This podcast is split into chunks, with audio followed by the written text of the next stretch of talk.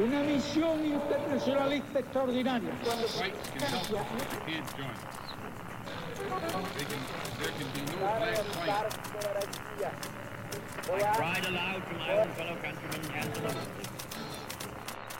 Sua rádio da história.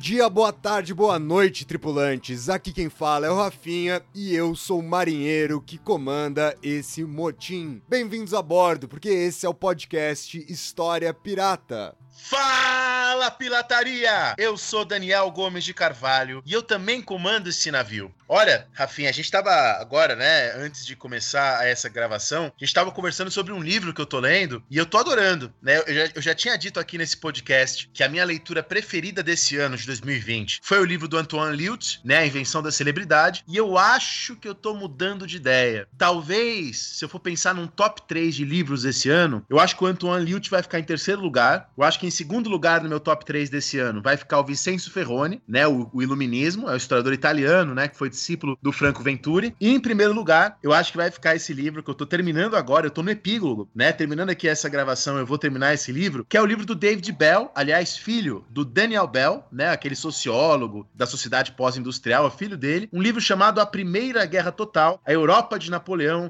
e o nascimento dos confrontos internacionais como os conhecemos. Eu sei, ouvinte, que o título parece que é um livro meio bosta. Mas, na verdade, é um título comercial. O livro é maravilhoso, é excelente. A gente estava conversando sobre ele aqui antes de começar. Inclusive, a gente estava lembrando da nossa leitura do Hobsbawm, da Era das Revoluções. Como é um texto excelente, né? Mas é um texto muito problemático, né? E que o problema, ou a virtude do Hobsbawm, ou as duas coisas, é que ele escreve muito bem, né? Então ele seduz. É uma escrita que a gente quer concordar porque é muito bem escrita, é muito legal. Mas, na verdade, o capítulo lá sobre Revolução Francesa, por exemplo, que a gente estava conversando aqui, ele é cheio de inconsistências, né? Cheio de problemas. E esse livro do David Bell, A Primeira Guerra Total, sobre Napoleão, mostra um pouco isso. É, é um livro assim, é, eu tô impressionado, é fantástico. Tanta coisa já se escreveu sobre Napoleão, né? A gente pode um dia, em breve, talvez, fazer um programa aqui nós dois sobre Napoleão. Mas você sabe, Rafinha, que até os anos 80, eles calcularam 200 mil livros sobre Napoleão que eles encontraram. Quer dizer, é impossível você ler tudo que já foi escrito sobre Napoleão. Bem impossível. Completamente, completamente. Agora, Dani, você sabe que eu recebi um presente muito legal esses dias aqui em casa, que é a leitura da minha semana, que tem sido a, a minha leitura noturna, como eu já falei aqui. Esse ano voltei a ler literatura e eu recebi do, de um convidado muito especial aqui desse programa, que já fez parte de dois episódios, que já apareceu várias vezes lá no nosso Instagram, que é o André Honor. E ele me mandou o livro dele, o livro que chama Hoje Eu Mando um Abraço pra Ti Pequenina, que é um romance histórico muito legal. Cara, fiquei super feliz, fiquei muito emocionado, inclusive, com a dedicatória que o André deixou no livro para mim. Queria agradecer aqui publicamente ao André e fazer a recomendação, porque de fato é uma baita escrita muito gostosa. O André me parece ter a mesma competência gigantesca que ele tem falando sobre história, discutindo os seus assuntos de pesquisa ali no livro dele. Tô muito empolgado nessa leitura. Ô Dani, e o programa de hoje, que é o nosso último programa, vai ser um programa um pouco diferente. Você quer explicar aqui pra galera mais ou menos o que vai acontecer? Porque a gente tá aqui gravando esta introdução do futuro de uma gravação que foi feita lá no passado. Primeiro que assim, é o último programa, mas é aquele último fake, né? Tem um mais. É como se fosse aquele mais um de show de rock, né? Que o show termina. E assim, às vezes o pessoal hoje em dia nem mais faz o mais um, porque sabe que vai ter o mais um. Vai ser o último programa numerado desse ano. Os próximos programas serão bônus. A gente nem vai pôr número neles, não vai ser o 41, 42, mas então esse é o último programa numerado né, desse ano. É, e esse programa é uma conversa que a gente fez com a AMPU, né? A AMPU, Associação Nacional de História, eu sou conselheiro da AMPU do Distrito Federal. O Rafinha não é conselheiro da AMPU do Distrito Federal, mas é como se fosse, né? Porque ele participou de tudo, fez parte da organização. E, e a gente fez várias entrevistas com historiadores no evento da AMPU DF. Aliás, recomendo que procurem a página do Instagram da AMPU DF, procurem o site para seguir. A gente posta coisas lá de eventos. A gente vai ter eventos no ano que vem legais. A gente posta tudo lá. Mas Mas a gente teve a semana da, da Associação Nacional de História e nós fizemos essa semana algumas entrevistas com historiadores importantes, com historiadores renomados. E são essas entrevistas que a gente vai postar agora no episódio 40 e nos dois episódios bônus. Essa do episódio 40 foi uma conversa que a gente fez, nós dois participamos, mas há vários outros historiadores também que participaram, vocês vão escutar todos eles. É a entrevista com a professora Elia Schwartz. Eu acho que é uma professora que dispensa apresentações, né? Todos conhecem a produção bibliográfica, a professora da USP, uma historiadora muito renomada e que tem um diálogo muito legal, né? Faz um trabalho de história pública muito importante aqui no Brasil. É, eu acho que ela tem um papel fundamental no momento que a gente vive, né? Se você não sabe quem é a professora Lilia Schwartz, pode ter certeza que ela será apresentada aqui na entrevista para vocês. A gente vai colocar o áudio de como aconteceu essa entrevista. Antes de eu soltar o áudio aqui da entrevista para vocês poderem conhecer, só quero lembrar que é o último programa, né, do ano, numerado, vão ter episódios bônus, vão ter episódios extra, mas vou pedir encarecidamente para que quem ajuda a gente no PicPay não abandonar a gente por lá nesse mês. A gente só quer tirar aí um pouquinho de férias e mesmo nas nossas férias, a gente vai trazer programas para vocês. Mesmo nas nossas férias, a gente vai continuar alimentando o nosso nosso Instagram, não mais agora relacionado ao programa, mas vamos falar sobre as coisas, né, que a gente estiver lendo, que a gente estiver fazendo. Então, quem ajuda a gente no PicPay, peço encarecidamente para manter isso no ar. Eu, inclusive, quero continuar pagando o Gabriel, porque ele merece, foi de muita ajuda tudo que ele fez aqui com a gente, mas a gente volta. A gente deve voltar aí nos primeiros meses do ano que vem, sem muita demora. A gente só precisa realmente de umas férias. Aliás, eu confesso para vocês que eu não vou ter férias. Né? Eu vou continuar trabalhando. Por causa da pandemia, eu emendo um ano no outro, vai ser bem gostoso. Então, tirar um pouquinho ali vai ajudar bastante isso. É isso então, minha gente. Fiquem com o programa, espero que vocês gostem e até o próximo episódio bônus. Bom episódio, pirataria! Aproveitem!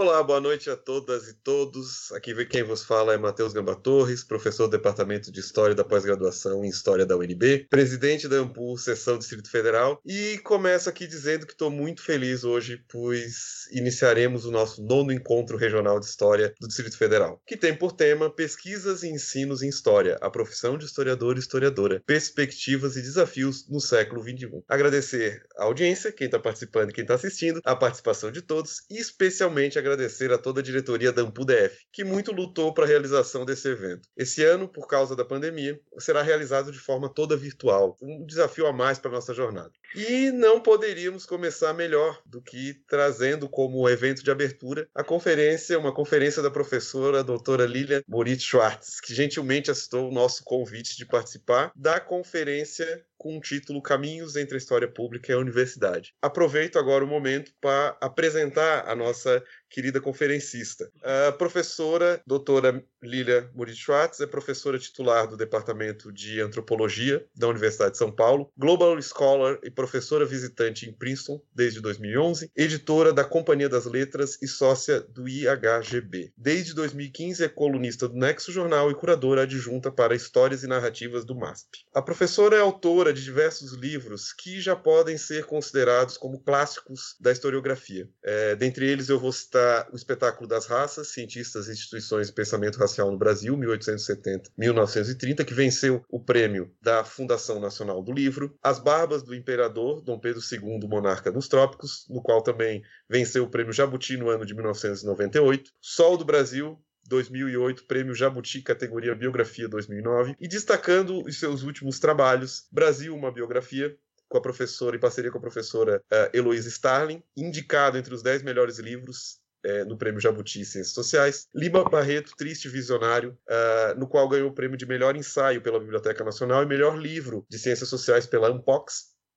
E o seu último livro é sobre o autoritarismo, né, é lançado pela Companhia das Letras e dizer que, claro, esse livro já é uma, uma, uma grande, é, é, já é um sucesso de crítica e na comunidade acadêmica. É, por fim, difícil falar de uma forma tão resumida de um vasto currículo como o da professora e agradecendo muito a participação dela no nono Encontro Regional de História da Ampu. Agora eu vou passar a palavra então para o professor Jonas Wilson Pegoraro, professor do Departamento de História e da pós-graduação em História, tesoureiro da AMPU-DF, um dos principais organizadores desse evento, no qual estendo meu agradecimento por todo o trabalho realizado pela AMPU e pelo encontro. Professor Jonas. Obrigado, Matheus. Tudo bem? É, Lília, boa tarde. Serei, boa tarde, boa noite. Né? É, serei o mediador é, desse encontro. Gostaria de inicialmente apresentar, é, após a apresentação da Lília, apresentar os nossos é, entrevistadores, mas como conversávamos há pouco, será um bate-papo aqui. É, nesse momento que nós estamos gravando é uma sexta-feira, então espero que vocês compreendam um, até um, um sentido um pouco mais é, tranquilo para essa entrevista, né? Não é um negócio tão metódico. Então a gente estaria Estamos aqui conversando com Lilian Muri Schwartz, que tão gentilmente é, aceitou o nosso convite. Então, primeiramente, eu gostaria de apresentar a professora doutora Renata Silva Fernandes, atualmente a pesquisadora da pós, é, de pós-doutorado da FAPESP e Unifesp. Seus estudos se concentram em temas relacionados à história política e das instituições do século XVIII e XIX. Temos também aqui o professor Rafael Verdasca, mestrando em História pela USP, professor de ensino médio pré-vestibular, um dos idealizadores e apresentadores do podcast História Pirata. Temos também o uhum. nosso colega de departamento, Daniel Gomes de Carvalho, né, professor doutor Daniel Gomes de Carvalho, ele é professor aqui de História da UNB, é, atua nos canais Se Liga Nessa História no YouTube e no podcast História Pirata.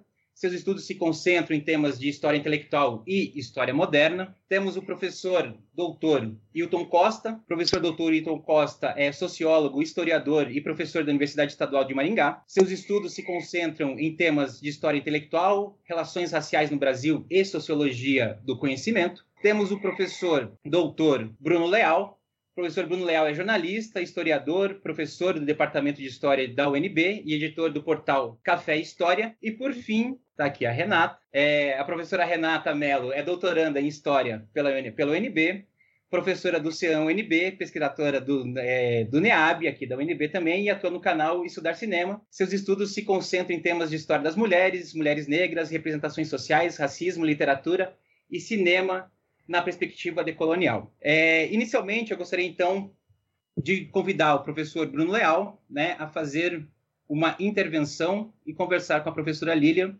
Né? Boa tarde, boa noite a todos. Tenhamos uma ótima conversa. Obrigado, Jonas. Oi, Lília, tudo bem?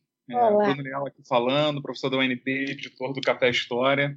É um prazer enorme te receber no nosso evento. E, Lília, nós vamos abrir a, a, nossa conversa com uma dinâmica que eu acho que vai ser um pouquinho diferente para você, tá? O Google, eu não sei se você já viu isso, ele tem um recurso chamado autocompletar. Ele funciona assim: uma pessoa vai fazer uma pesquisa e antes de terminar de digitar a pergunta, a ferramenta sugere o final da frase. O Google tenta adivinhar o que, que você vai perguntar. É, e ele faz isso se baseando em buscas que milhares de outras pessoas fizeram e fazem na plataforma. E aí, a uhum. gente digitou Lilia Schwartz, é, e o Google fez seis sugestões. Eu vou ler cada uma delas, vou colocar aqui na nossa, na nossa tela, e você fique livre para comentar a respeito sobre cada uma brevemente. Combinado?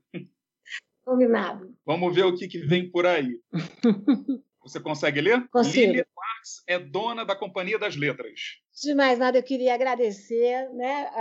Posso fazer isso antes de comentar? A Ampura do Distrito Federal, ao Jonas, com quem eu me correspondo desde, desde fevereiro, ao Bruno, que está me fazendo essa provocação ótima, a Renata, ao Daniel, ao Rafael, ao professor Matheus, enfim, uma alegria estar aqui com vocês nessa sexta-noite. E eu conheço muitos de vocês pelos programas que vocês fazem. Então, alegria é a prova dos nove. Eu sou a paulista dessa mesa, imagino, então, dessa conversa conversa, vou aqui evocar Oswaldo de Andrade. Lília Schwartz é dona da Companhia das Letras. Sim, Companhia das Letras foi fundada por mim e pelo meu marido, Luiz Schwartz, são 34 anos agora. Eu cuido das, do selo de, do selo acadêmico, né, uh, que é, foi um selo que tinha uma importância muito maior quando, a companhia começou e foi um pouco perdendo a importância, mas continua um carro muito chefe. Vocês sabem a crise que nós estamos vivendo. Eu sou uma batalhadora por isso. Eu agora depois eu fundei a Companhia das Letrinhas, uh, que agora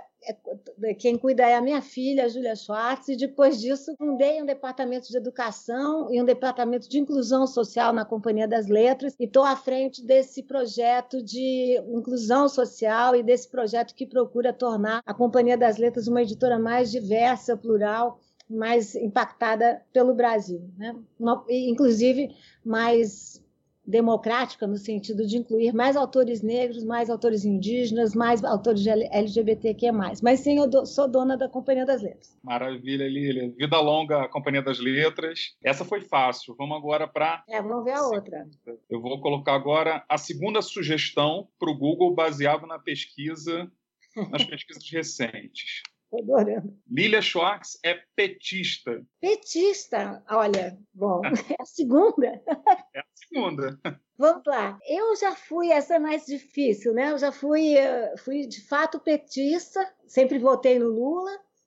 Uh, e a partir de, do segundo governo de Dilma, não fui mais tão petista. Da, da segunda gestão de Dilma, eu me afastei muito do partido. Uhum. Mesmo assim, Sou totalmente contra o golpe, o impeachment da presidente Dilma, que eu considero um golpe. Penso que estamos sentindo os efeitos para nossa democracia até os dias de hoje, mas uh, eu não me defino mais como petista. Mas sou sim uma pessoa progressista e acho que todo mundo nessa vida tem lado e eu me considero uma pessoa de esquerda. Se esquerda for uh, lutar por uma sociedade mais justa e por mais direitos no Brasil. Maravilha. Vamos para a terceira, então. Eu acho que você já acabou até respondendo, porque a terceira sugestão do Google para quem procura o seu nome é a seguinte: Lilia Schwartz é de esquerda.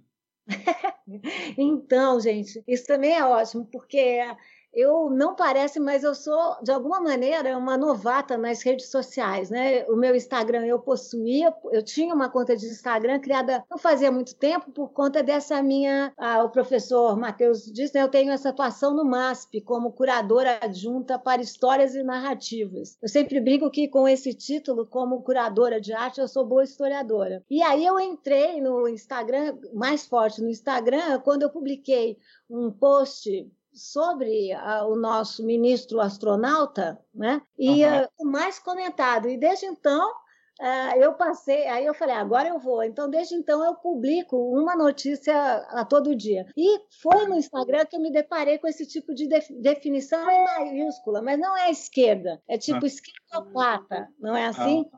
E eu diria que sim. Eu sou uma pessoa de esquerda, aprendi com isso, toda a minha formação é de esquerda e defendo sim um Brasil de esquerda. Não penso uma esquerda como, uh, uh, como uma ditadura, não, mas como um governo preocupado com a educação, com a saúde, com a segurança da sociedade brasileira, que são os três valores de um presidente democrata.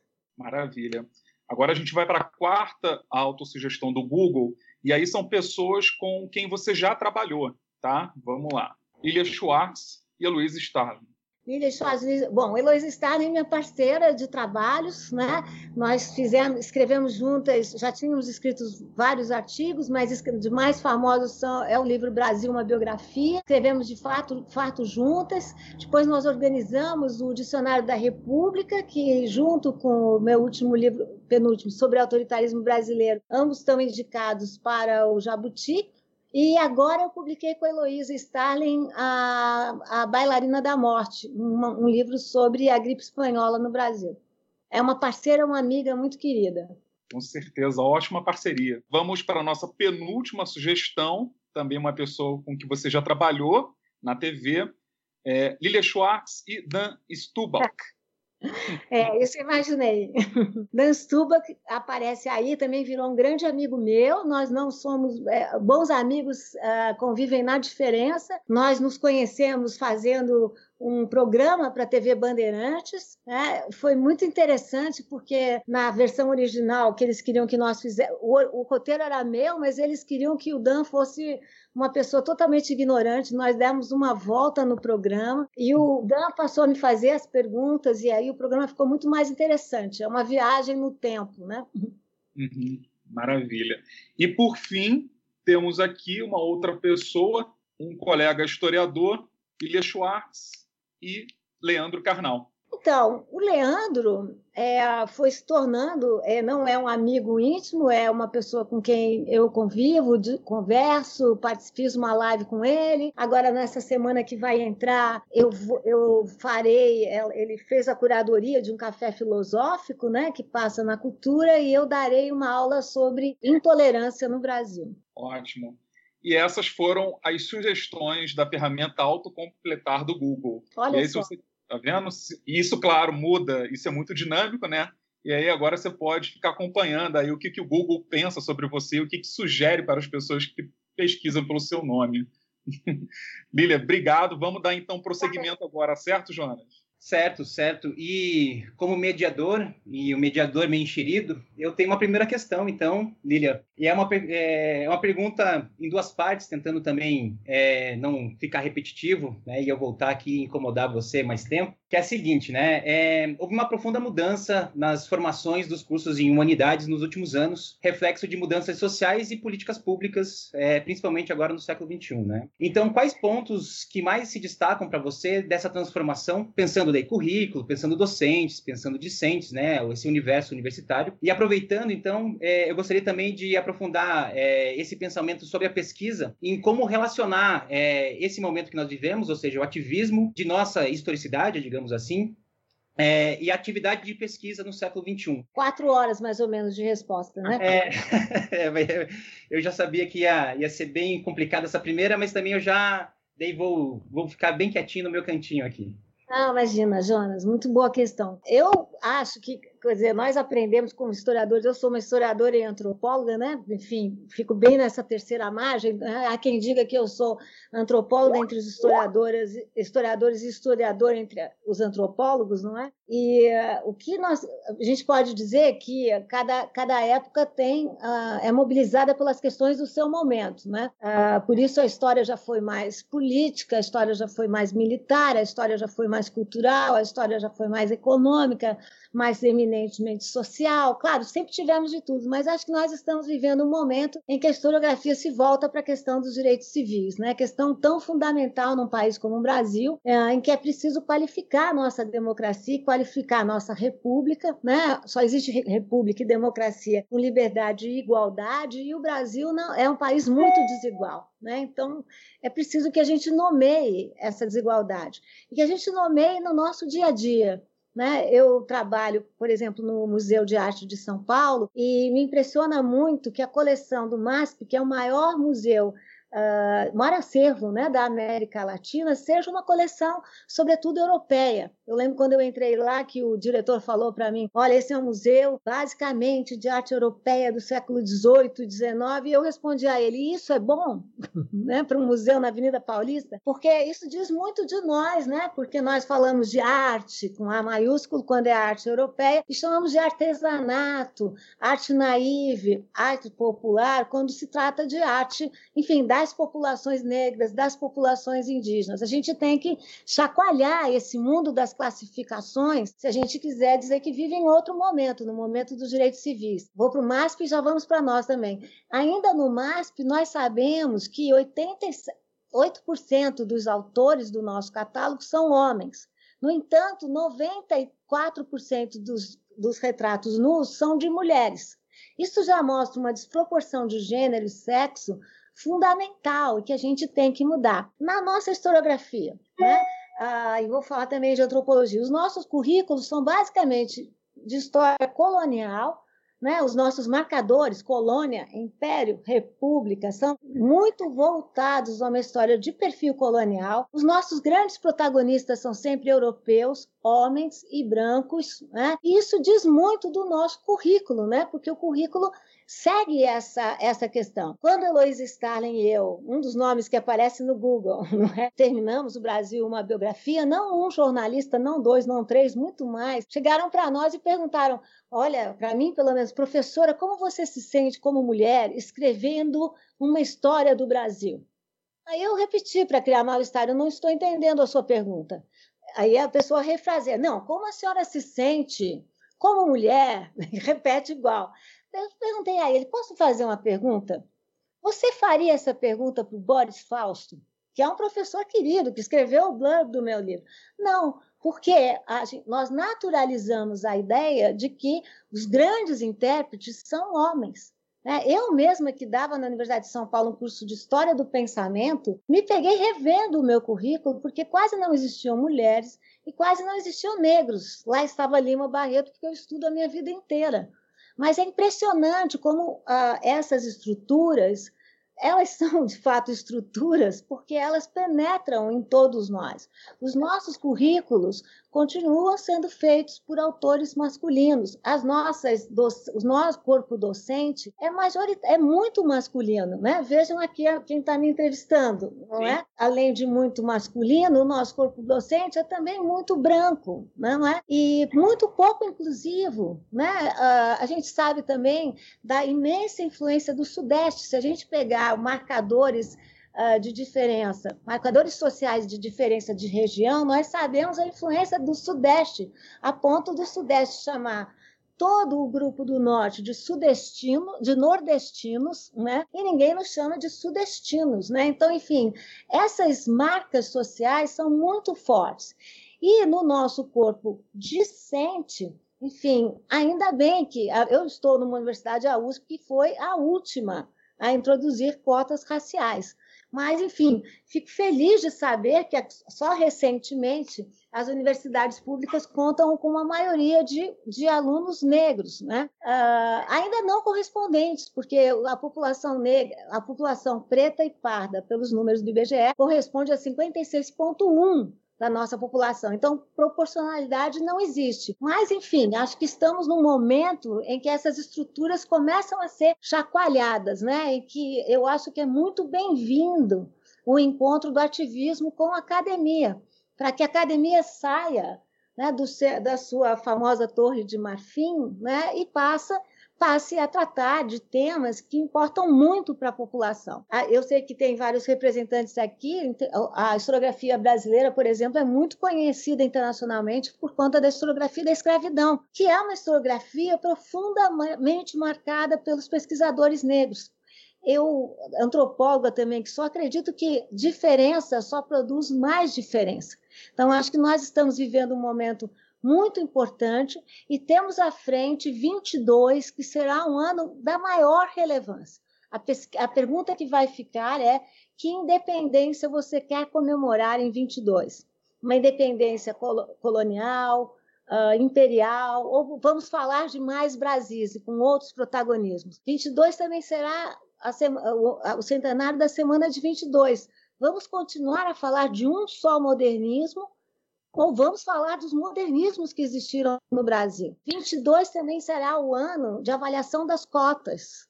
Com esse governo complicado, portanto, vamos ter que ficar de olho vivo nesse ano. E por fim, e não menos importante, 22 será o quê, professores?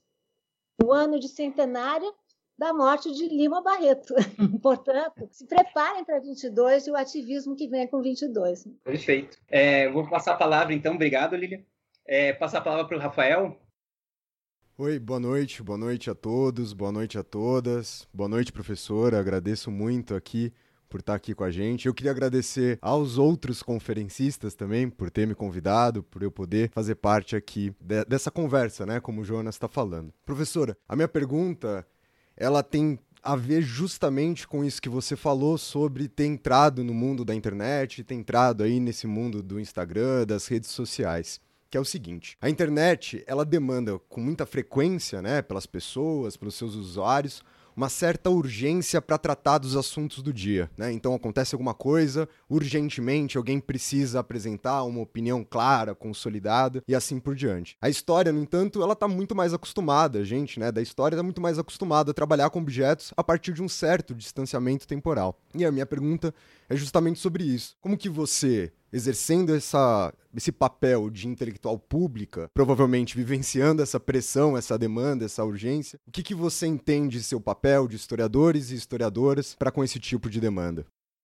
Bom, Rafael, obrigada pela pergunta. Você que também tem um papel público, né? Com o canal que você tem, com esse veículo que você tem. Eu devo dizer que eu entrei nesse mundo da, da internet, como eu já expliquei, um pouco por coincidência, não foi um projeto, né? Eu tenho uma visão menos demoníaca da internet, né? Eu acho que a internet, uh, desculpa, as redes de uma forma geral, elas podem ser uh, muito, muito polarizadas, lugares de muito ódio, mas podem ser também lugares de muito troca. Eu, eu tenho aprendido muito né, com o debate que, que eu realizo lá. Eu faço tudo sozinha, não sei quanto tempo eu vou aguentar. Outro dia mesmo recebi uma mensagem grande: alô, alô, equipe da professora Lilia Schwartz. Daí eu respondi: é ela mesma falando, porque eu escrevo, eu, eu leio, eu corrijo quando as pessoas me chamam a atenção, que às vezes eu coloco data errada, mês errado, ano errado, sempre. Olha aqui a urgência, né? Esse, esse mundo tem me trazido muita coisa. Eu estou, inclusive, aprendendo. Depois do Brasil, uma biografia, eu, de alguma forma, fui convocada a esse lugar. Mais do que eu me. É muito interessante pensar nisso, né? Ou seja, esse jogo entre quem te convoca e como convoca. Logo depois que eu publiquei com a Heloísa Stalin no Brasil uma biografia, a Paula Miralha, que foi minha aluna, antropóloga de formação, ela fundou o jornal Nexo. E ela me convocou. Ela falou, Lília, eu queria que você escrevesse. Eu falei, Paula, eu não posso escrever. Exatamente por isso, Rafael, eu dei essa, essa é, uma coluna, porque o meu negócio, enfim, negócio de historiador, é, antropólogo ainda chega mais perto, mas como eu te, vivo nessa margem, negócio, historiador gosta de, de analisar processo encerrado, né?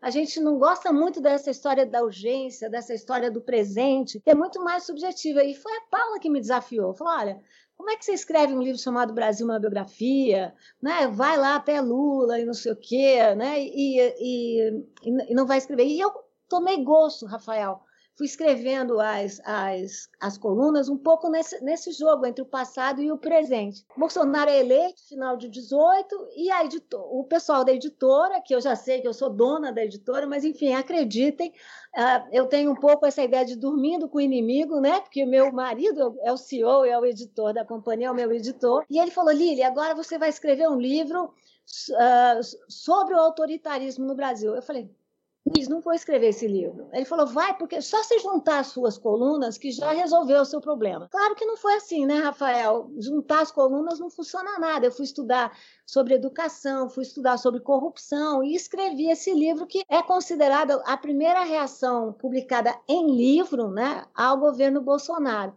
E eu partia justamente de dois supostos. Primeiro, que o presente estava cheio de passado, e segundo, que para aqueles que reagiam com muita surpresa uh, com relação ao resultado eleitoral de 2018, eu dizia lá, os brasileiros sempre foram autoritários.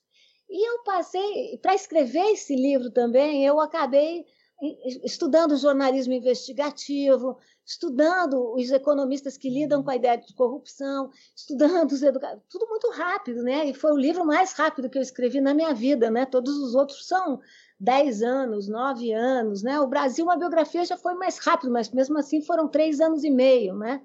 E o Sobre Autoritarismo foi um livro de quatro, cinco meses, que de alguma forma me levou para um lugar de debate mais evidente, assim como a minha participação no MASP. Né? Então, a exposição, eu cuido de todas as histórias. Vocês moram longe, mas não sei. Eu fiz as histórias da infância, as histórias da sexualidade, quando deu um pau danado, que histórias da sexualidade abriu logo depois do escândalo do Santander e do MAN. E aí nós aí os diretores do MASP disseram que a gente só podia abrir com taja de proibido para 18 anos. Foi o meu primeiro livro com proibido para 18 anos. Eu falei que ia colocar no látis, que era um, né? enfim, nunca tive uma coisa assim, né? Com tarja preta mesmo. E aí, metade da população contra a gente, metade a favor. E aí você aprende a falar, sabe? Você aprende a se, a se mostrar em público um pouco. Fui na mídia, na mídia ninja que me chamou para falar, acusei os brasileiros de andarem muito normativos. Depois fiz histórias afroatlânticas, não sei se vocês viram, mas que também foi uma exposição de muita intervenção política. Então, é isso que eu digo, eu acho que as coisas foram se colocando e eu acho que nós vivemos um momento, Rafael, que não, na minha humilde opinião, eu não faço essa, não tenho essa parte pública em detrimento da minha profissão como uma acadêmica.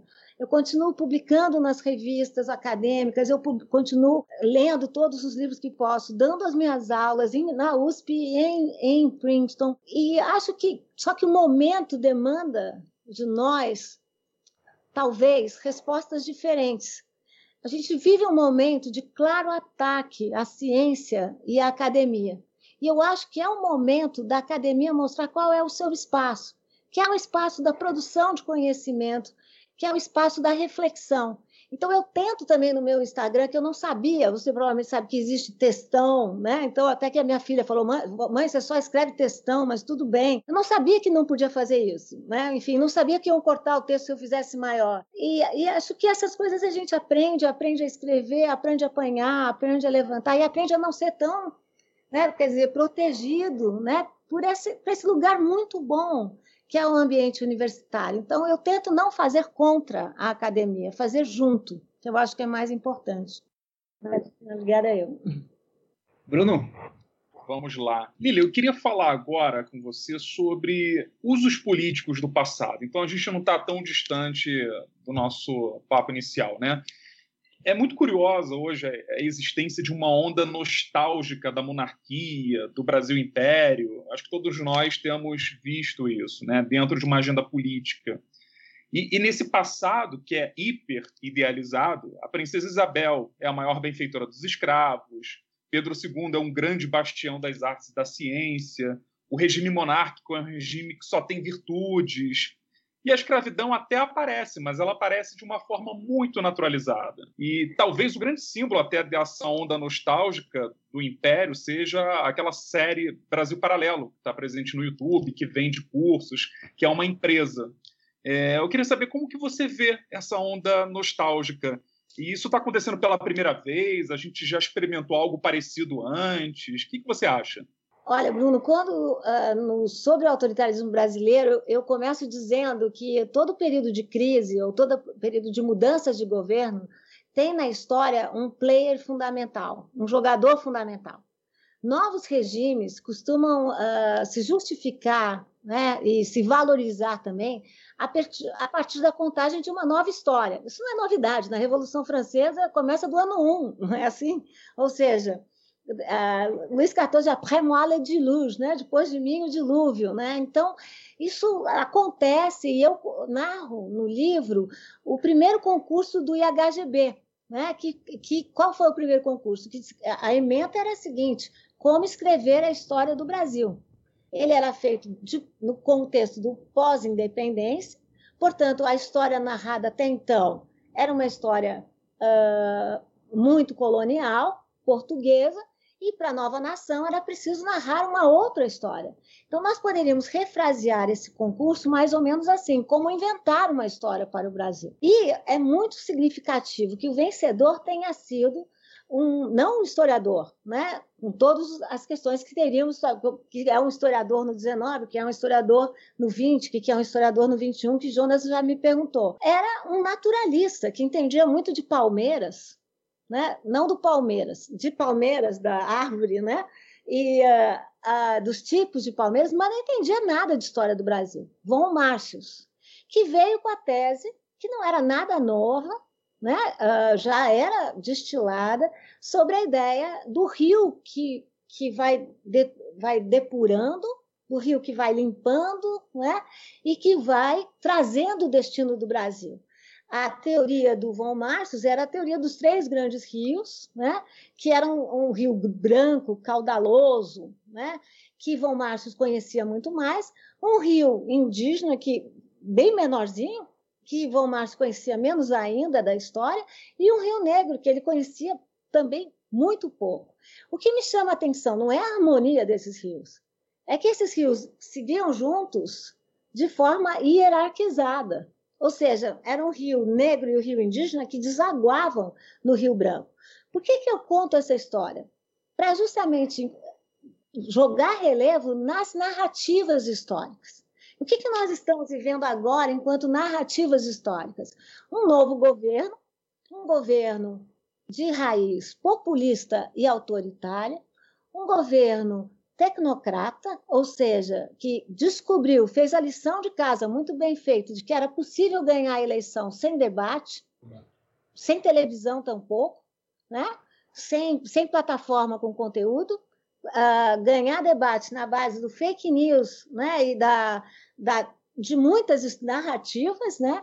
E faz parte desse governo valorizar um certo passado brasileiro, não só nostálgico, eu diria, Bruno, mas que nunca existiu. É muito interessante, porque quando eu escrevi o Barbas do Imperador, eu tive contato um pouco sobre esse, com esse Brasil monárquico, né? Fiquei morando em Petrópolis, na casa, eles me receberam muito bem, foi ó, na casa de, na época ele ainda estava vivo, né? Enfim, o bis tataraneto de Pedro II. E eu lembro muito bem de uma conversa quando eu estava terminando a, a, pesquisa que ele me falou. Ele falava misturado francês e português e ele me disse: Mademoiselle Lili, maintenant je vais savoir. Agora eu quero saber. Vous êtes monarquiste ou não? Você é monarquista ou não? Estava no fim da, da, pesquisa, eles abriram todos os documentos. Eu falei: olha, Dom Pedro, eu, eu não sou. O senhor precisa saber que eu não sou. Aí ele respondeu para mim: eu queria dizer que eu também não sou. Eu falei, como? O senhor não é? Ele falou, não, porque muito roi, roi, ele dizia para mim, já perdeu a cabeça por uns monarquias, por uns, como é que ele falava? Por conta de, uns, de, um exército que não, ele reclamava, e eu fiquei com essa ideia na cabeça, né? ou seja, o que era ser monarquista no Brasil e o que eles acusavam. E é muito interessante, muito simbolicamente significativo que esse governo volte-se a um passado monárquico, sendo que é um governo em que nove dos 22 ministros são militares. E nós sabemos que quem derrubou a monarquia foram os militares. Por isso que eu lembrei da, do, do, do parente distante de Pedro II. E é uma monarquia que não tem povo, significativamente. É uma monarquia que só tem uma figura, as figuras de, de heróis, de protagonistas brancos e de, de, famílias estrangeiradas. Mesmo Isabel, ela é cultuada como uma grande mãe. Você já notou no Brasil paralelo? Ou seja, ela também não é uma protagonista. Ora, ela é a mulher do Conde D, do terrível Conde D, ou ela é filha do Pedro II, que, que saiu para dar o lugar para ela, ou ela é a mãe da nação. Né? Ou seja, é um, é um Brasil que eles vão cultuando sem povo, um Brasil, um Brasil muito misógino, e um Brasil, sobretudo, muito autoritário. Porque a perspectiva que eles dão para a monarquia é que era um governo que não precisava de instituições democráticas, que era mais democrático sem instituições democráticas, que podia, era uma pessoa que tinha que governar por si só, com seu carisma. Esse é o modelo. E é muito impressionante que os grandes temas sejam a monarquia, mas também a escravidão e a ditadura militar. A escravidão, sobre, sobre a ideia de que a escravidão no Brasil foi muito boa, né? foi excelente. Né? E que os, já existiam escravos na África. Né? A gente tem que dizer a eles que existiam na África como existiam na Europa também. Só que a escravidão mercantil é outra coisa, que o Brasil, eu sempre falo isso, mas não me canso de repetir, que dos 12 milhões de africanos e africanas que deixaram o continente, 10 milhões chegaram na Europa, 4,8 no Brasil. Quer dizer, e o Brasil naturalizar de tal forma essa mão de obra que ela virou uma linguagem perversa com consequências até os dias de hoje. Por que, que eles falam nisso, na minha opinião, Bruno? Porque eles não querem pensar em ressarcimentos. Uhum. Ou seja, esse é um país que não pensa em políticas de ressarcimento, não pensa em políticas de direito à memória. Por que, que eles querem falar da ditadura militar como um golpe democrático? Nada mais contraditório que essa expressão, golpe democrático. Ou é golpe ou é democrático. Porque eles não querem pagar essa conta. É um governo profundamente ligado à lógica militar, à lógica da caserna. Esse é o mundo de, de Bolsonaro, junto com o mundo de Trump, que poderemos falar depois, e eles não querem pensar em políticas de ressarcimento. O Brasil teve uma comissão da verdade incrível e tudo mais, mas que nunca fizemos uma Constituição em 88 e nunca julgamos para valer os torturadores. E olha o que nós estamos vivendo hoje, o engrandecimento de quem? De um grande torturador aqui, do chefe do doicode aqui em São Paulo, o general Ustra. Então, estamos, a gente, esses novos governos, Bruno, usam da história como uma narrativa estratégica de justificação. Por isso que eu acho que a história nunca foi tão importante como nesse momento. E talvez venha daí a importância né, desse papel social, dessa função social do historiador, do antropólogo, do sociólogo, né, de discutir as narrativas e as formas como elas são criadas. Né? Eu penso, a gente precisa aqui de um, de um narrador mais epistêmico, né, que descubra de onde vem a narrativa, todo o significado, esse é meu lado antropólogo, se faz em contexto. Então a gente precisa ver como também a história, a narrativa histórica, não a história enquanto documento, fonte, informação, mas esse tipo de narrativa histórica, ele samba em função do contexto e adquire novos contextos, novos significados, desculpe, em função do momento em que se vive. Então é preciso que a gente, de alguma forma, desarme essas, essas, esse tipo de construção histórica. Tanto que, com frequência, quando me perguntam em relação há contextos históricos que eu conheço, porque eu não conheço todos. Ninguém conhece tudo e ninguém pode falar sobre tudo. Mas quando me perguntam sobre contextos históricos e vem para mim, qual é a sua opinião sobre isso? Eu falo, eu não tenho uma opinião, eu tenho uma informação para lhe dar. Então é muito diferente, não é? Uhum. Maravilha, Lília. Obrigado. Obrigado, Lília. É, vou passar a palavra então ao professor Daniel Gomes de Carvalho. Bom, oi para todo mundo. E Lilia Schwartz, muito obrigado pela conversa, muito obrigado é, por estar aqui. Eu entrei na universidade há, poucas, há poucos meses, né? E até pouco tempo atrás eu estava no ensino médio e o Brasil, uma biografia, é uma grande referência para a gente preparar a aula. Isso para todos os professores de ensino médio que eu conheço. Então é um grande prazer. Obrigada. E, e a minha pergunta ela é um, um, complemento da pergunta do Rafa, da pergunta do Bruno, do que estava sendo discutido agora. É uma pergunta sobre história pública, mas agora pensando nas pessoas né, que, que nos seguem né, no, no, no espaço do, da história pública, das pessoas que seguem, que perguntam, porque eu vejo que muitas vezes né, o intelectual público, acho que a, acontece isso com vários, com Karnal, com Pondé, uhum. ele é uhum. colocado, embora frequentemente não seja sua vontade, num lugar de celebridade, né, por aquele público que o lê, que o segue, que o escuta, né? Uhum. Quando existe uma celebridade, por exemplo, um jogador de futebol, por exemplo, um cantor, as pessoas querem saber detalhes da vida privada, as pessoas começam a projetar expectativas neles, né? A celebridade às vezes é uma tela onde as pessoas projetam os próprios desejos, medos, expectativas, esperanças.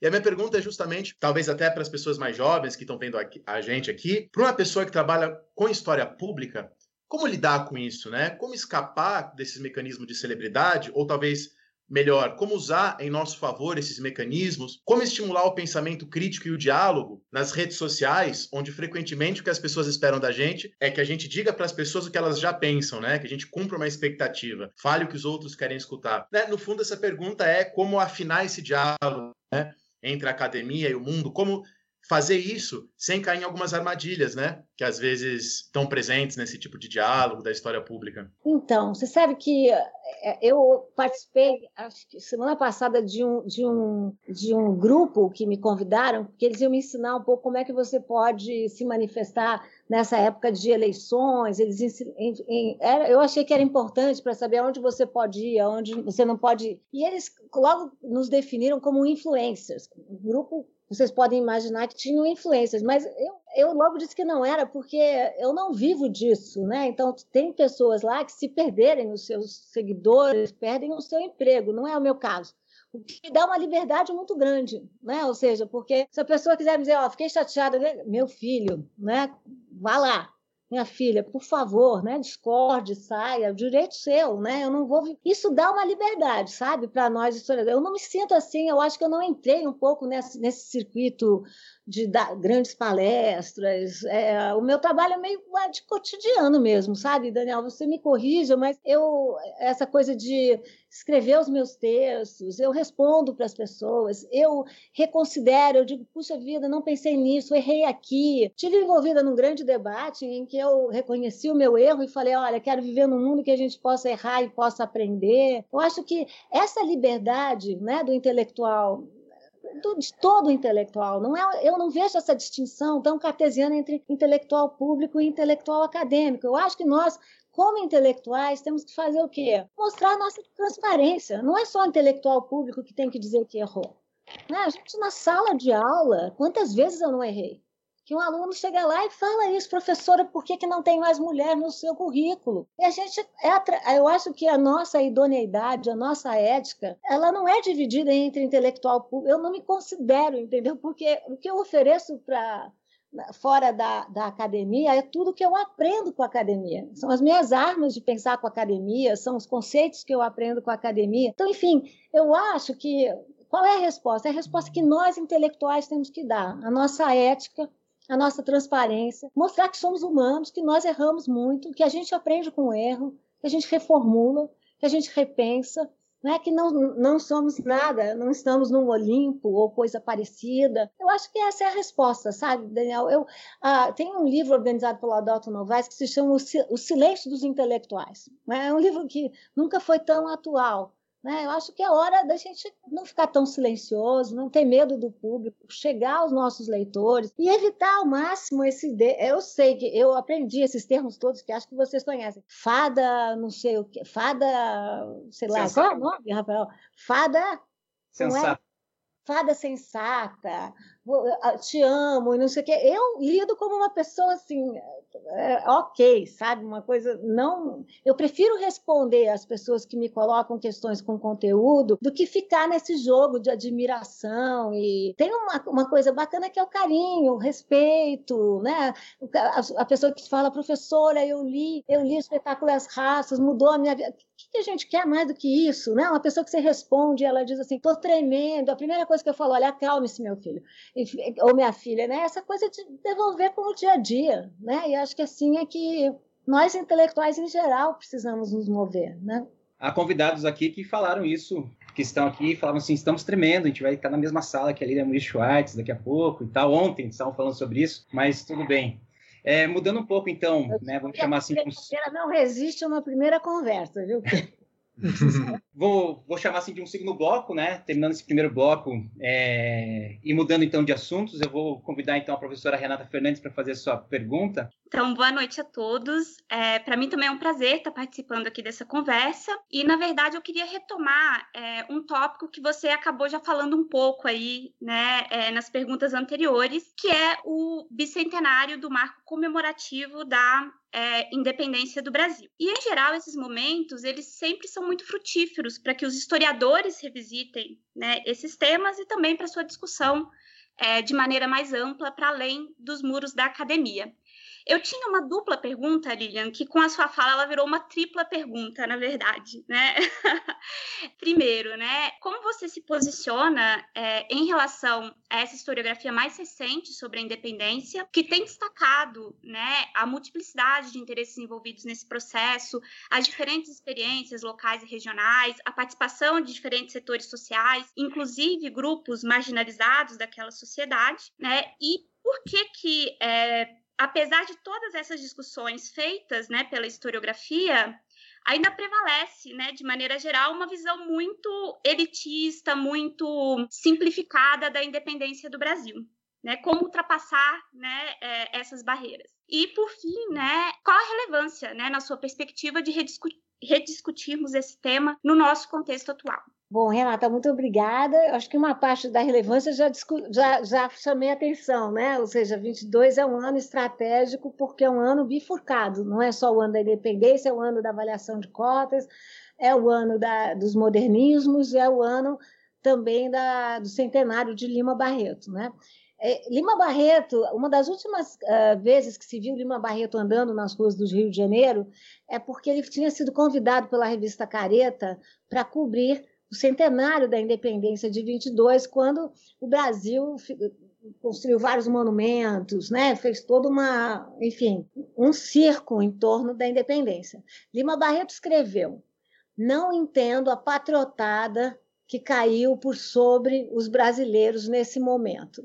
Uh, fui visitar os monumentos e detestei a todos os brasileiros foram, estão todos contaminados pela febre da patriotada. Esse era Lima Barreto sem tirar nem pôr, né? O Lima Barreto que, uh, que se apaixonou pela Primeira República e que depois se desiludiu, né? Que diz que a Primeira República prometeu inclusão social e entregou exclusão social. Eu acho que nós vamos viver um contexto semelhante, ainda mais com o governo uh, Bolsonaro. Né? É evidente, o Bruno já me perguntou, que eles vão usar esse momento para elevar uh, o papel da monarquia, o papel de Pedro I, uh, como a monarquia nos entregou um país livre, independente, claro que vão acabar com a questão de, do povo, né? que, enfim, que não foi representado por esse modelo. Uh, como eu vejo essa historiografia? Eu vejo a historiografia, eu, eu espero participar dela, né? No, no, Brasil, uma biografia, temos um longo capítulo muito engraçado até, né? Sobre, sobre sobre a independência com o Dan Stuba, que eu avaliei, eu, nós fomos ao Museu Paulista, eles abriram, nós olhamos a tela do Pedro Américo, eu expliquei que Dom Pedro I encontrava a si mesmo com problemas intestinais, e disso eu trato também no Longa Viagem da Biblioteca dos Reis, né? eu mostro como, de fato, ele estava próximo das águas do, do rio Ipiranga, porque ele precisava, segundo um documento da época, apartar-se, né? ou seja, de fato, ele precisava das águas do Ipiranga, do ouviram do Ipiranga as margens plácidas, e ele não estava em viagem oficial, ele estava numa viagem, uh, ia encontrar sua amante, portanto, não estaria com aqueles galhardões todos, e também não estava num cavalo, estava num burro, porque não se fazia viagens em cavalo, também não estava com aquele monte de gente, e ele não poderia ter falado falado independência ou morte, porque, né, enfim, nada funciona. Eu acho que essa é uma maneira para os alunos da gente dizer que essa é uma cena montada, da gente politizar essa cena, da gente politizar essa tela. Essa tela foi uma tela encomendada por Pedro II para elevar a memória do pai que tinha saído expulso do Brasil, né? não diz isso, mas enfim, de alguma maneira, claro, tem toda uma história portuguesa que diz que Pedro I foi para lá para garantir o reino de Portugal, com o reino do Brasil, toda essa história é mais complexa. Mas a gente precisa chegar à população e tirar esse retrato da independência que ficou Pedro, inclusive porque quando a tela ficou pronta, a monarquia caiu. Então a tela ficou fechada no Museu do Ipiranga, Museu Paulista, naquela época, durante muito tempo, até poder ser aberta e, falamos isso na pergunta do Bruno, por uma outra narrativa virou uma foto 3x4 da nossa independência, que não foi. Se a gente começar por esses pequenos atos, que são atos políticos, revolucionários, nós vamos mexer o quê? Na imaginação dos brasileiros. Eu acho que os brasileiros têm que imaginar de outra maneira. Né? Uh, acho que Drummond é que diz toda a história é remorso. Então, o remorso nos faz imaginar só de uma maneira. Nós precisamos de uma imaginação diferente, nós precisamos de novos protagonistas. Nós precisamos de outras imagens que não essas imagens só acadêmicas, que nos traçam, trazem uma só história. Nós precisamos de outros protagonistas. Nós precisamos de histórias vistas que vão ser vistas a contrapelo, outros ângulos a partir de outras dimensões. Né? É dessa maneira que a gente vai jogar o jogo. Né? E 22 vai ser partida jogada, jogo jogado. A gente tem que estar preparado para debater, porque a gente sabe o que vem de lá. Lima Barreto fez isso em 1922. Né? A gente vai ter que fazer isso em 2022. Né?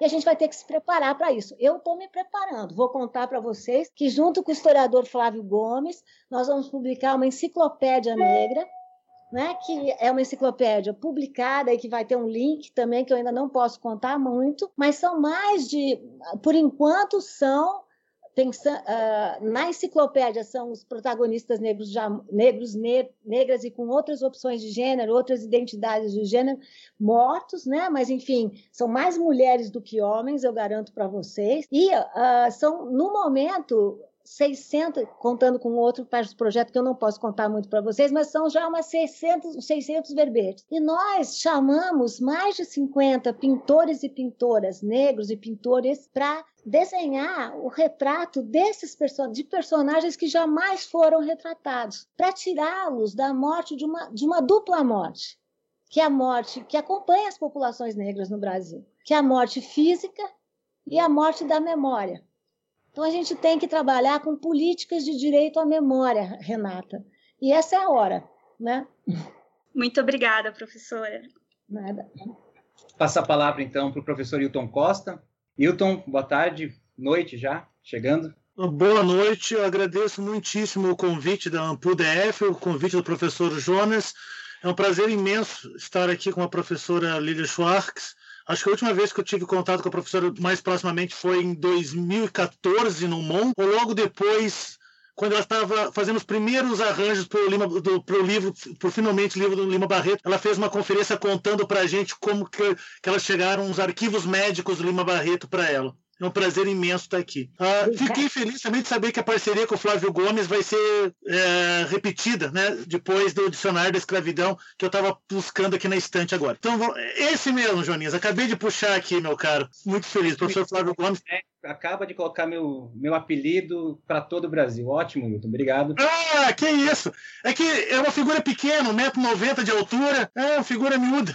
Então, gente, ah, eu gastei muitíssimo isso. Então, professor, eu gostaria de voltar a um tema que, eu já, que já foi abordado aqui, mas me parece bastante pertinente. Os estudos sobre a experiência brasileira, hegemonicamente, destacaram as contradições do Brasil. No entanto, existe espaço para quem procure as linhas de coerência. O seu trabalho, pensado em conjunto, permite notar essas linhas de coerência. Esta é uma interpretação pertinente dos seus escritos, pensando eles em conjunto. Seguindo na direção exposta, alguns movimentos monarquistas, já mencionados aqui, contemporâneos, muito próximos à pauta autoritária, construíram a sua versão de Brasil imperial. Olhando para os seus trabalhos sobre experiência monárquica brasileira e de tantos outros autoras e autores, fica bastante nítido que o monarca Pedro II, tão ressaltado, está muito mais próximo de um monarca constitucional do que de um monarca absoluto. Mas, como foi dito em As Barbas do Imperador, há um Dom Pedro II para cada gosto. A linha de coerência autoritária que permeia a experiência brasileira é a chave para compreender esse monarquismo contemporâneo? Muito bem, Hilton, muito obrigada. Eu lembro bem desse encontro, né? Foi quando a gente quando eu, eu, eu cheguei às enfim, a Beatriz Rezende também, junto com ela, né? A, a, a, aquela foto terrível de Lima Barreto, né, no manicômio, que muitas pessoas usavam como capa, e eu fico me perguntando como é que a gente pode usar aquela, Lima Barreto daquela maneira, preso no manicômio, se ele dizia naquela, naquele contexto que ele havia sido sequestrado, né? Ou seja, você não coloca na capa uma pessoa sequestrada, né? Então, fico muito feliz, foi um momento muito importante da pesquisa. Né?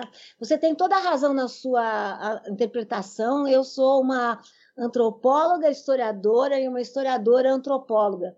E eu sempre chamo a atenção que o motor da história é a mudança, mas que a história também se repete, que tem várias estruturas que se repetem, né? entre elas o, pat o patrimonialismo, a influência desse Brasil rural na figura dos coronéis, a, a questão racial no Brasil, são estruturas de long... a desigualdade brasileira, a violência brasileira, né, são estruturas de grande duração e que a gente não pode abrir mão de entender ah, por que, que persistem. Mesmo que alteradas pelo tempo, por que, que elas per per também persistem? Quando eu estudei Pedro II, eu me deparei com a, é, essa é, o Barbas do Imperador é uma, é, um, é uma discussão sobre narrativas históricas.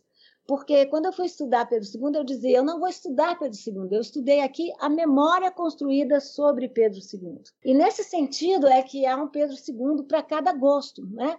Você tem um Pedro II monarquista, você tem um Pedro II monarquista constitucional, você tem um Pedro II muito autoritário, você tem um Pedro II da reforma uh, rural, mas também tem um Pedro II que foi que permitiu que o Brasil fosse o último país a abolir a escravidão. Então, eu, eu Pedro II, privilegiei muito mais a contradição desse personagem. E acho que é um grande personagem por conta que ele foi muitos, e foi todos eles ao mesmo tempo. Né? Foi um, um monarca que se, que se, dizia mecenas e foi um mecenas, mas um monarca também que construiu uma, uma literatura e uma iconografia que enalteceu os indígenas simbolicamente, indígenas esses estavam sendo mortos nas nossas selvas, que expulsou da, da literatura e da representação acadêmica a figura do negro, né? E a gente não pode esquecer que, enfim, por mais que, que fosse um monarca que procurava uh, dialogar com a sua população, ele nunca abriu mão do poder moderador. E você sabe que, Hilton, que essa contradição de Dom Pedro II estava na minha banca, porque Barbas do Imperador foi a minha banca de livre docência. E estava de um lado Nicolau Shevchenko, tão saudoso historiador, né? e de outro lado, José Murilo de Carvalho, que eu não sabia, mas havia sido o meu parecerista da, da FAPESP, que teve um papel fundamental para mim, da maneira como ele me questionou, como ele chamava atenção dos dados históricos. Mas houve um momento da banca que revela muito o que é a tese e futuro livro. Nicolau Sevchenko me acusou de não ter sido suficientemente dura com Pedro II, e Zé Murilo de Carvalho me acusou de ter sido muito dura com Pedro II. Ao que eu, malandra que sou, falei: olha, eu não vou responder, eu prefiro que os meus ilustres arguidores resolvam essa questão entre eles. Malandragem minha, claro, né? Mas isso revela a força do personagem. E isso revela, talvez, modestamente, o acerto da abordagem, porque é menos uma abordagem sobre quem foi Pedro II e muito mais uma abordagem sobre a representação que foi construída sobre Pedro II. Tanto que eu termino com uma situação que eu vivenciei, que é uma situação incrível, eu mostro numa foto, porque eu era também, eu uma portadora da má notícia, porque em todo lugar que eu ia dar aula, todo, o pessoal falava, Pedro II esteve aqui. E não era verdade né? Porque Pedro II teve isso, ele era um monarca tão poderoso, porque onde ele não estava ia o retrato e a memória guardava como se ele tivesse ido. E aí eu estava em Salvador e uh, eu lembro que andando lá pelo Pelourinho e um rapaz desses que ele descobriu que eu fazia, que eu também foi um amigo que falou para ele na gozação, João Reis, que eu fazia pesquisa sobre Pedro II e ele falou: professora, vou lhe mostrar um retrato de Pedro II. Eu fui lá no fundo da sacristia. o retrato de Pedro II não era novo, não era nada, mas o que era novo era a organização do retrato. Era o seguinte: era uma fila alta, abaixo estava Pedro II, no meio Getúlio Vargas e no alto quem? Antônio Carlos Magalhães. Ou Meu. seja, a tríade da figura dos grandes pais da política brasileira. Ou seja, e que naturalizaram a ideia do autoritarismo. Ou seja, o presidente tem que ser um grande pai, bravo com aqueles que não obedecem, generoso com todos aqueles que são filhos. Então vamos disciplinar os rebeldes e vamos acatar aqueles que nos obedecem. Falei, gente, eu não preciso de imagem melhor para minha tese, não é? Foi um pouco isso, Hilton. Então, sim, então, Pedro II também representa esse modelo autoritário do pai como presidente na política brasileira. O pai com quem nós não fazemos contrato. O pai que nos educa, né? o pai que dirige os nossos destinos. Esse é um problema, né? Muitíssimo obrigado, muitíssimo grato. É, passar a palavra para Renata. É, Renata, por gentileza. Bom, vocês estão conseguindo me ver? Eu, eu vejo. Por aqui tá aparecendo, Renata, tá tudo certo. Perfeito. Problema com o Jonas, incompatibilidade. É Renata começou a falar, ela apareceu daí aqui para mim na tela, viu? Daí eu já coloquei certinho também. Perfeito, perfeito. Bom, boa noite, né? Eu fiquei aqui ouvindo, me deliciando com as colocações, Lilia. E eu vou, vou direto ao ponto, né? Eu, eu, eu sou de uma escola e, e acredito muito Sou uma historiadora que não acredito em distanciamento do objeto. Não consigo perceber uma historiadora, e, e você muito bem colocou, que é, a nossa historiografia, as nossas representações, elas são brancas e masculinas. E quem me conhece sabe, eu sou feminista negra e trabalho com um aporte teórico calcado nos feminismos negros interseccionais e decoloniais. Então, as pautas e os pontos que você costuma trabalhar, discutir, é, o que foi colocado na sua atuação nas redes sociais, dessa importância, você não é uma influencer, mas você sim tem um papel muito importante, a sua fala é muito importante dentro desse contexto político tão nocivo, que ao mesmo tempo é nocivo é, doente retrógrado, mas infelizmente ainda é uma fotografia da, da nossa estrutura social. Dessa estrutura social forjada e dissimulada, né? Enfim. É, o que eu queria é, discutir, nós estávamos comentando agora nesse bate-papo, falando do que significa Dom Pedro, do seu trabalho, das suas pesquisas, do Lima Barreto, e vem na minha cabeça que estamos falando ainda de homens, figuras que são emblemáticas, mas são homens, e na sua grande maioria homens brancos. Mas eu, eu também faço uma pesquisa que fala de homens brancos, e, e, mas é numa perspectiva de racializar esses homens brancos a partir do conceito de branquitude, por exemplo. E aí tem, eh, nas minhas pesquisas, aparece uh, nas suas análises muito sobre, por exemplo, Jorge Amado, que também foi uma figura que teve um papel fundamental nessa construção de brasilidade. Aí eu pergunto, eh, dentro do contexto de construção de identidade nacional, nós sabemos como Jorge Amado, como Gilberto Freire, por exemplo, acreditavam piamente com as suas óbvias é, diferenças, mas acreditavam nessa política da mestiçagem, nessa possibilidade de branqueamento e, de uma certa forma, de uma hierarquização da sociedade.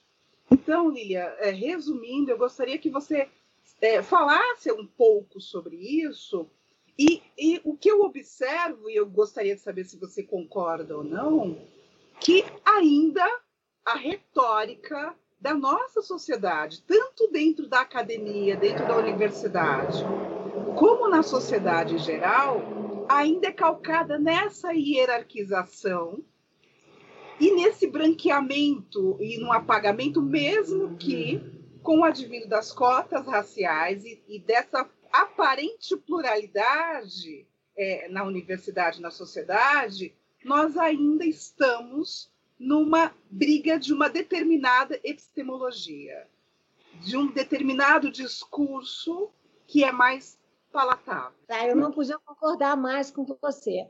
Eu sou uma pessoa que está na historiografia há um bom tempo aí, eu não preciso dizer minha idade, mas enfim. Ah, e o que é bonito de ver nessa, nessa cauda larga, também ligado a essa ideia do que a gente deve fazer no espaço público, é, é prestar atenção em algumas coerências na, na, nos livros que eu fui construindo e algumas coisas, momentos de, de, decisão, alguns momentos de mudança. Eu, no começo da, no começo não, mas enfim, ainda na época do espetáculo das raças, que eu sempre, eu já, já era, né, o meu primeiro mestrado é o retrato em branco e, branco e negro, o, o, doutorado é o espetáculo das raças. Então, a questão racial sempre foi uma questão muito importante para mim. Mas eu participava de um grupo que eu prezo demais, e naquele momento político, ainda eu pensava muito na ideia de raça como um conceito universal, só existe uma raça, só existe uma raça biológica. Nesse meio tempo, com a discussão, por isso que eu falo que é tão importante quando os ativismos encontram a academia. Na minha discussão com os ativismos, eu tenho, por exemplo, a, a orgulho de dizer que eu estudei, que eu estudei, olha o meu ato falho.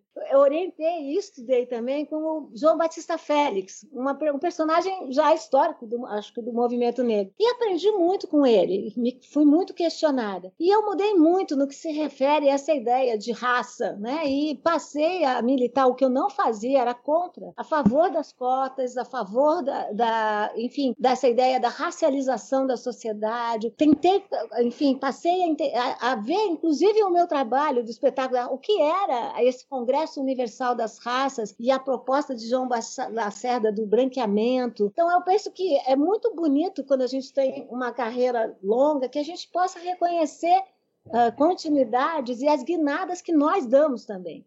Então, agora eu me considero uma pessoa francamente a favor das cotas, lutei por elas na minha universidade, francamente a, a favor das políticas de ação afirmativa. Não acho que é o suficiente. Até olhando e conversando com a Heloísa sobre o Brasil na biografia, se eu fosse refazer agora, eu faria mais feminino do que ele é. Por exemplo, eu acho que naquele momento eu estava ah, tão marcada por essa questão de que eu era uma historiadora mulher e podia provar que eu podia interpretar o Brasil, você tem toda a razão. Então, eu agi como um historiador homem para dizer. Então, eu era até capaz de discutir futebol e capoeira para dizer que. Mas essa ideia é uma ideia tão. Eu penso que o racismo que nós vivemos no Brasil é sistêmico, estrutural e institucional, porque ele toma todos nós. O que é o branqueamento no Brasil e o que é a branquitude no Brasil. É porque eu penso que eu escrevi sobre isso, que nós somos dotados da faculdade de ver, nem todos nós, mas vamos combinar que boa parte de nós. Essa é uma faculdade biológica. Mas eu considero que ver é uma coisa, enxergar é outra coisa totalmente distinta. Enxergar é uma, é uma opção cultural. E a sociedade brasileira é construída, de certa, de certa forma, a preservar a, o nosso machismo, a nossa misoginia e a, o nosso racismo também. Isso faz com que nós, mulheres, também não enxerguemos como não estamos representadas na, na, na historiografia, na, nas artes, na política, no pleno emprego.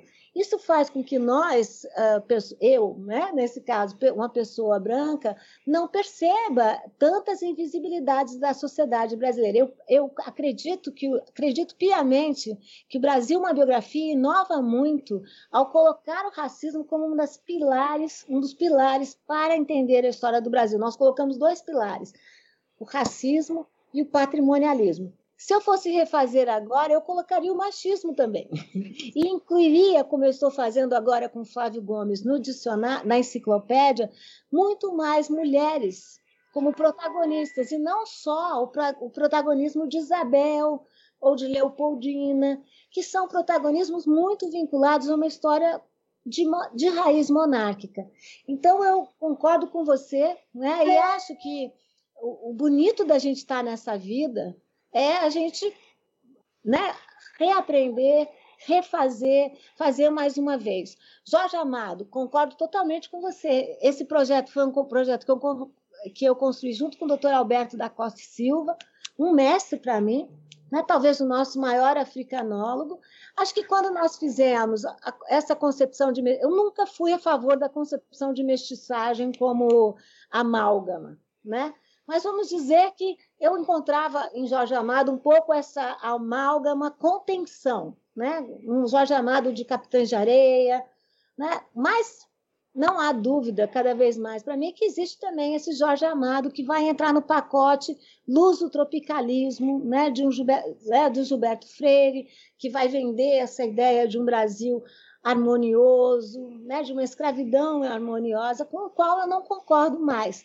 Então, eu penso, não sei se você notou, mas nos meus livros eu gosto muito de datar o livro. Sim. E eu não gosto de mudar a foto na orelha do meu livro, porque eu acho que os livros têm que carregar a marca do seu tempo.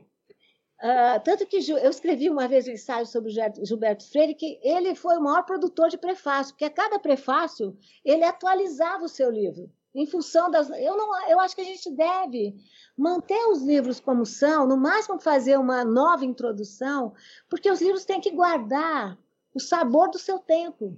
Né? É, vamos pensar no trabalho que eu fiz sobre o Sérgio Buarque de Holanda, o último. Raízes do Brasil foi um livro que foi sendo feito no tempo. Foi um livro que foi profundamente alterado. E o que, que nós fizemos, Pedro Meira e eu, na última edição? Nós reconstituímos os vários, várias edições de Raízes do Brasil, para que, que a população, o público leitor, pudesse ver como o livro foi sendo alterado. Eu acho que essas são epistemologias da história, que a gente não deve apagar, que a gente não deve rasurar. Né? Perfeito. Obrigada, Lilia. É, já nos encaminhando para um final, é, agradecendo né, a Lília. Eu tenho, tenho duas questões aqui. É, uma do Rafael, que o Rafael está aqui conosco, nosso convidado, é, uma curiosidade, uma pergunta. E uma outra do nosso, do nosso Instagram. É, posso ainda fazer, Lilian? Você tem tempinho? Pode, estou avisando aqui a minha mãe. Tudo bem. É, eu vou começar com a pergunta do, do Rafael, então, né? A não ser que o Rafael queira fazê-la diretamente aqui, Rafael.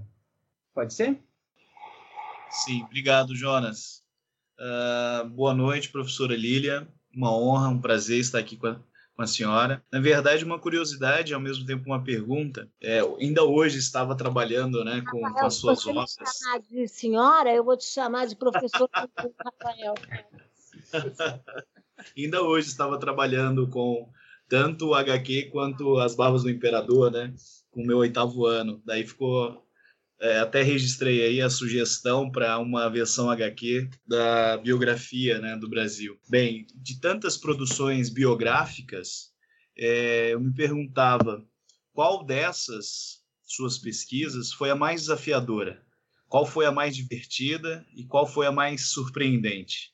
Né? Biografias como de Dom Pedro, Dom Pedro II, do Toné, Lima Barreto, a própria do Brasil. Enfim, muito obrigado. Essa pergunta vale um milhão, né? Eu diria que é sempre a última, mas não é verdade. Eu acho que os livros são um pouco. Eu sou uma mãe, né? Eu sou uma a mãe de vida toda e gosto muito de ser mãe, né? Essa é uma grande é uma grande proeza né? nessa vida a gente manter essas várias casinhas em que a gente senta e, e acho que os livros, não sei se essa é uma leitura feminina, mas que seja feminina na linha da Renata, né? Mas eu acho que não há intelectual mulher alguma que não pense nos seus livros como filhos, né? Cada um deles tem o seu tem o seu segredo, sabe, Rafael? Você citou, então, por exemplo, o espetáculo das raças foi um livro que me desafiou muito, porque eu achava que o grande material que eu encontraria seria nos institutos históricos, que eu encontrei muita coisa. E eu deixei as faculdades de medicina por último, e foram elas que me pegaram. Foi lá que eu encontrei o racismo científico, o darwinismo racial. Eu não imaginava. E as faculdades de direito. Então, é muito, eu, então, vou te dar outros exemplos de surpresa. Quando eu estava fazendo As Barbas do Imperador, foi uma grande surpresa eu encontrar essa memória afetiva em relação ao imperador. Eu que me né, eu achava que todo mundo ia cair matando no imperador. E essa, essa memória afetiva, essa eu me mudei para Petrópolis, vivi, vivi apartada lá, parecia que eu morava num outro momento, né? com Dom Pedro Gastão, que andava por lá e falava que sabe o nome do meu cavalo? Fardado, Fardado, ele dizia que era o cavalo dele. Enfim, uh, Toné. Eu, eu não, ia, não era uma pesquisa sobre o Toné, era uma pesquisa sobre a assim chamada missão francesa, que eu descobri que não era missão, que era uma colônia, que eles que se convidaram. E eu descobri esse pintor sensacional, todo mundo só falava do Debré, que foi um pintor que detestou o Brasil, que era um desafio. Detestou o céu do Brasil, que ele achava que era azul demais. Detestou, detestou a mata do Brasil, que ele falava, por que tanto verde? Né? E detestou o sol do Brasil. Então, para quem lê o livro, o título não é um elogio, é uma crítica. Porque Toné falava que o sol acabava com a profissão de pintor que ele tinha. Né? Agora, escrever a biografia do Brasil né, foi incrível, porque era transformar o país num personagem, que foi o que a Heloísa e eu fizemos. Né?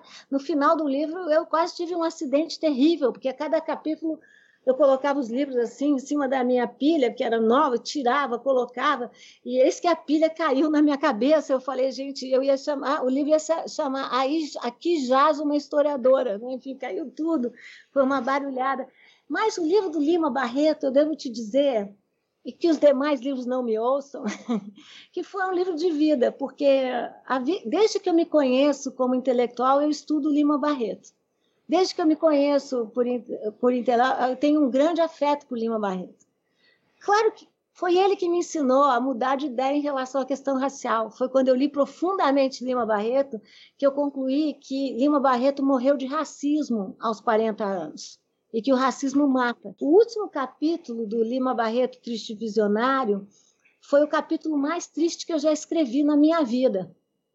E eu lembro que meu filho entrou e eu estava chorando muito e ele falou: Mãe, por que você está tá chorando tanto? Eu falei: Porque eu escrevi, aqui a morte de Lima Barreto.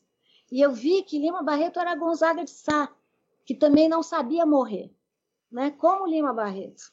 Né? Eu vi que Lima Barreto era todos os seus personagens, Gonzaga de Sá, que saiu dos subúrbios, né? num caixão ralo, e foi levado de trem para o centro. Né? Ou seja, como Lima Barreto, em Lima Barreto, a ficção e a não ficção se misturavam muito, era um terreno muito poroso. E eu lembro que quando meu filho viu, eu vi eu chorando, ele falou: "Mas mãe, você já sabia que ele tinha morrido". Ou seja, essa coisa de que todo livro é uma viagem no tempo, né? E a gente se transforma, o seu bio, biografado é o seu melhor amigo, é também seu maior inimigo, né? Porque a gente não escreve uma biografia para exaltar ninguém Né? Eu, por exemplo, quando li Lima Barreto falando de João do Rio, de forma tão preconceituosa em relação à homossexualidade de João do Rio, eu, eu lembro que eu me decepcionei muito e entendi por que, que o grande Francisco de Assis Barbosa, que fez uma biografia fundamental, não falou, né? porque era um momento em que escrever uma biografia era, era exaltar um, um, um, o seu personagem. Eu aprendi com Lima Barreto que o, o biógrafo ele não é nem advogado de defesa, tampouco é promotor. Né? Ele tem aí um compromisso com essa vida, né? E com a contradição dessa vida, que era o que eu chamava, que, eu conversava com o Wilton, né? E com, enfim, as ambiguidades que são de todos nós. Então, no momento em que você me pergunta, Rafael, eu acho que é o livro do Lima, do Lima.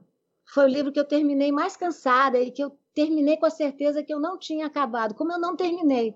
Eu não, eu não parei mais de estudar Lima Barreto, não parei porque o livro foi publicado. Não é? mas, mas não posso dizer que essa é a minha derradeira resposta. E eu falo isso para você com toda a minha subjetividade, morrendo de vergonha dos meus outros livros, como se eles fossem objetos animados e que fossem puxar minha perna agora. Né? É, obrigado, Lilian. É impressionante como como você atinge as pessoas, né? Eu, eu, coloquei, eu falei que a gente ia fazer essas entrevistas em diversos grupos de professores que eu faço parte, de amigos, inclusive, que, que eu mandei para eles, perguntando ah, se eles têm alguma pergunta para a Lilian. A gente colocou a caixa de perguntas e é impressionante a, a reação que tem nesses grupos, né? É, há pessoas pedindo para você falar de trabalhismo, há pessoas pedindo para você falar de feudalismo, há pessoas pedindo para você falar é, sobre diversas realidades. É, e daí, a nossa última pergunta é do Alan East. Infelizmente eu não tenho o nome dele aqui porque vem naquelas caixinhas de pergunta, né? E é um momento bem atual do Brasil e o, o, Alan pergunta o seguinte, né? Ele queria que você comentasse sobre os projetos de militarização das escolas que acontecem em diversos locais, né? Aqui no Distrito Federal, é, sei que agora está acontecendo no Paraná também. É, que você comentasse essa situação, né, desses projetos de militarização das escolas. Bom, é uma ótima pergunta eu acho que nós estamos vivendo um governo, como eu disse, que é um governo autoritário, populista, tecnocrata. Nós nunca tivemos um ministério tão militar, nem na ditadura militar. né? Nós não estamos prestando atenção devida, mas nós estamos presenciando a militarização do nosso governo. Ah, eu disse numa outra entrevista que, que Bolsonaro não precisava dar um golpe porque ele já estava corroendo as nossas instituições democráticas e por isso ele era o golpe. Né? Nós estamos vivendo um momento em que não é preciso mais dar golpes, né? São vários governos autoritários, né, que inclusive vêm se utilizando do momento em que nós vivemos de anomalia da pandemia, né, para fazer, para de alguma forma vertebrar ainda mais o seu autoritarismo. Nós não estamos notando, mas Jair Bolsonaro está sim uh, com esse projeto cada vez maior de não só uh, militarizar as nossas escolas, como os seus vários ministros da deseducação que nós tivemos não gastam a verba que o MEC tem e, por outro lado, estão tentando incutir no, no MEC um modelo de família que tem que ser heterossexual, um modelo de comportamento que tem que ser um comportamento europeu e branco, uh, um modelo de memória que é uma, como nós discutimos aqui, que é uma memória autoritária e sem povo, sem diversidade, sem protagonismos variados, e um modelo de Brasil que é um modelo do agronegócio. Eu não quero ser preconceituosa com o agronegócio, porque uh, assim como existem muitas escolas evangélicas, muitos modelos de, de igrejas evangélicas, nós temos muitos modelos de agronegócio, mas nós estamos vendo o que está acontecendo, um ataque ao nosso meio ambiente. Né? Temos um ministro da, que, que, é o um ministro contra o meio ambiente. Vejam que ministério é esse. Temos um presidente da Fundação Palmares que é contra o direito da memória das populações negras. Temos uma, uma ministra da Agricultura que, de alguma maneira, se cala para não denunciar as queimadas que estão acontecendo em nome do agronegócio. Uh, temos, nós estamos vivendo, temos na, na, na, pasta do Ministério da Saúde um general um general que pode ser muito bom para áreas de fronteira, para outras questões, mas que não é um especialista em pandemia, não é um especialista nesse estado de emergência da saúde que nós estamos vivendo. Então, Alan, o que nós precisamos fazer nesse momento? Nós temos que tirar o véu da naturalização desse, desse, desse governo profundamente perverso, os brasileiros estão vivendo agora com a proximidade de 160 mil mortos e temos à frente do governo um presidente que não sabe respeitar os mortos, que não sabe falar de luto, que não sabe lidar com o trauma das famílias brasileiras. No momento em que nós conversamos aqui, Alan, eu não acho que há qualquer um de nós que não conhece alguém que ficou doente ou alguém que morreu. Quando a gente fala de uma doença coletiva como essa, nós estamos falando de coletividade, estamos falando de solidariedade e vivemos um, um governo que não tem nada de solidário e que prevê para nós um modelo militarizado, e não é à toa que ele usa sempre uma linguagem bélica, uma linguagem misógina. Uh, eu sei que esse programa não passa no dia de hoje, mas no dia de hoje, que estamos falando do dia 30 de outubro, uh, estourou uma notícia de que o presidente foi tomar uh, uma bebida, não é? No Maranhão, era uma bebida rosa chamada Jesus, e ele falou: todo, eu sou boiola como os maranhenses. Gente, não é possível que a gente acredite que piada de mau gosto é liberdade de expressão. Não é possível que a gente acredite que uh, brincadeira é inofensiva. Não é. Eu não me preocupo, Alan, com o que o presidente acredita. Isso é um direito dele. No meu livro sobre autoritarismo, eu cito Bolsonaro uma vez só, porque ele não é a causa, ele é sintoma. Mas eu me preocupo muito com o que esse governo avaliza com que tipo de mensagem ele dá. Alan, junte esse crescimento das escolas militares com essa memória de um passado nostálgico imperial, com essa memória que tenta elevar a ditadura, a ditadura militar, que matou e tirou a vida ou fez desaparecer. Estamos falando aí de milhares de brasileiros. Estamos falando aí de milhares de vidas. Então, eu acho que tudo isso é muito preocupante. E como disse a Renata, enfim, nesse momento em que nós vivemos, não há como ter distanciamento do objeto.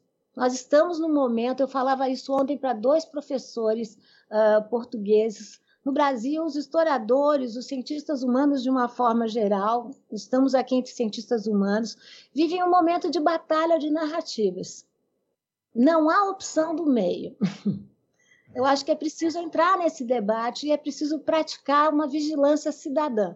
E essa vigilância se faz todo dia e cada um do seu lugar. É preciso denunciar essa, esses grandes ataques cotidianos, cujo objetivo maior é não permitir que nós enxerguemos. Né? Como eu dizia, conversava também com a professora Renata. E é preciso que a gente enxergue. É preciso que a gente lute por um Brasil republicano né? e um Brasil que fortaleça as suas instituições democráticas, e o um Brasil que tenha uma educação laica, pública de qualidade e uma educação civil de qualidade. É por isso que eu luto, Alan. Portanto, esse projeto desse governo é totalmente contrário a tudo que eu acredito né? nesse Brasil que precisa ser republicano e precisa ser democrático. Desculpe o é, desabafo. Imagine, imagine. Lilian, não tenho palavras para agradecer, né, desde nosso primeiro contato, ao acesso, à atenção, ao cuidado que você teve conosco. É, eu diretamente conversando com você, mas né, estendo meu agradecimento ao Matheus é, Gamba Torres, porque é, ele que me permitiu também falar, Jonas, faça as coisas e eu vou dando aval, então agradeço ao Matheus também, agradeço a Renata, ao Rafael, ao Daniel, ao Wilton, a outra Renato, né, Renato Fernandes, ao Rafael é, também pela, pela ajuda e parceria. É, alguém tem alguma coisa para falar? Alguém gostaria de falar alguma coisa? Assim, tipo, dois segundos? Porque a Lilian também é sexta-feira para ela também, tá? Então, por gentileza. É, eu só quero agradecer em nome da AmpulDF e todos os seus associados e, e, e, os professores que aqui participaram, o Jonas e a professora Lília Schwartz. Muito obrigado, foi maravilhosa a conferência. Obrigado. Eu queria agradecer a todos, todas e todos vocês aqui. Uma maravilha, muito obrigada. e uh, um grande momento